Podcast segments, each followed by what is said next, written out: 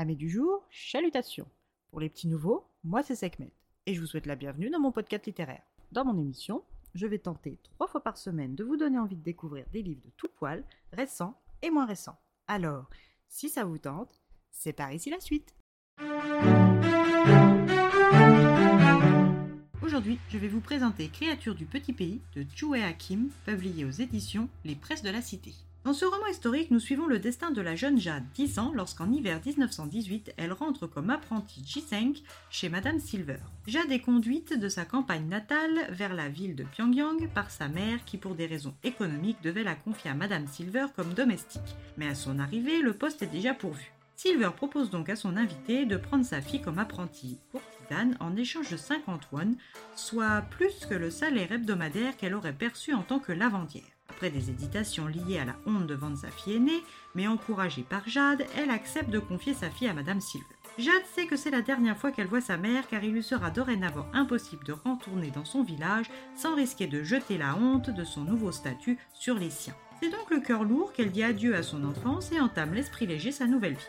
Madame Silver lui présente l'école ainsi que les matières dans lesquelles elle va devoir exceller. Musique, chant, danse, poésie, peinture, écriture, japonais, coréen et arithmétique. Elle fait la rencontre des deux filles de Madame Silver, Luna, l'aînée, aussi belle que sa mère, et Lotus, qui est proche de son âge. La proximité générationnelle les pousse dans les bras l'une de l'autre et une amitié commence. Encadrée par Isun, la femme de chambre de Madame Silver, les deux fillettes entament leur apprentissage. Parallèlement, nous faisons connaissance avec Nam Jungo, 12 ans, fils de Nam Kyun-soo, arrivé de la campagne à Séoul dans le but de subvenir à ses besoins. Ayant laissé derrière lui ses deux sœurs à la bonne garde du nouvel époux de sa sœur aînée, il décide de tenter sa chance seul.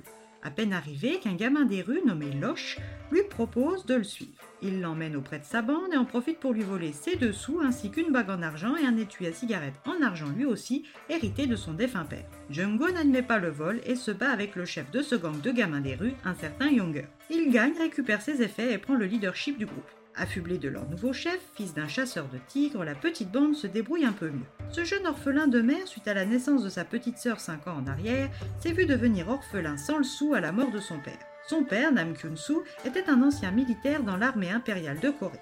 Après l'invasion japonaise et la dissolution de l'armée coréenne, il ne survivait que grâce à la chasse. Mais ces derniers temps, tout devenait de plus en plus dur.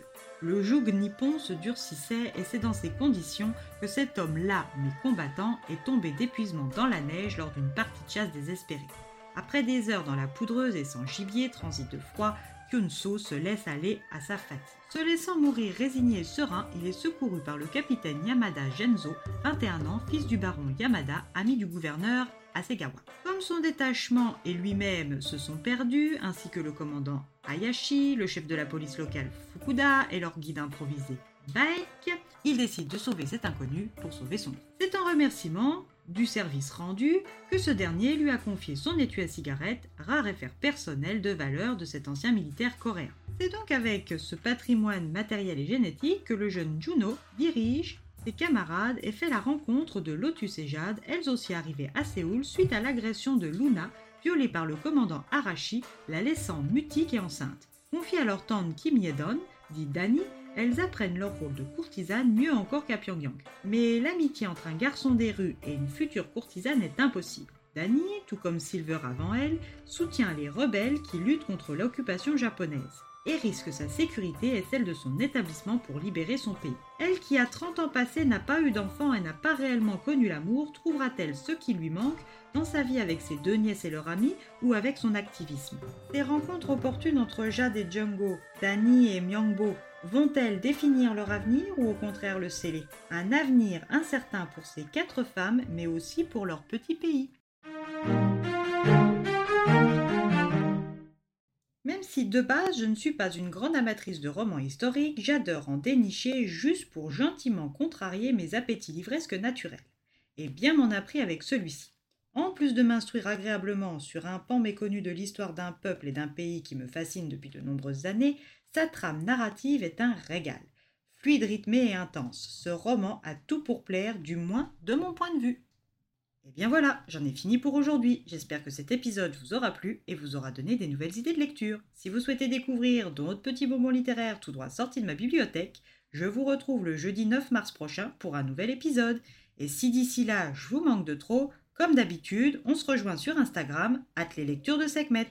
Sur ce, chalut les amis et à la prochaine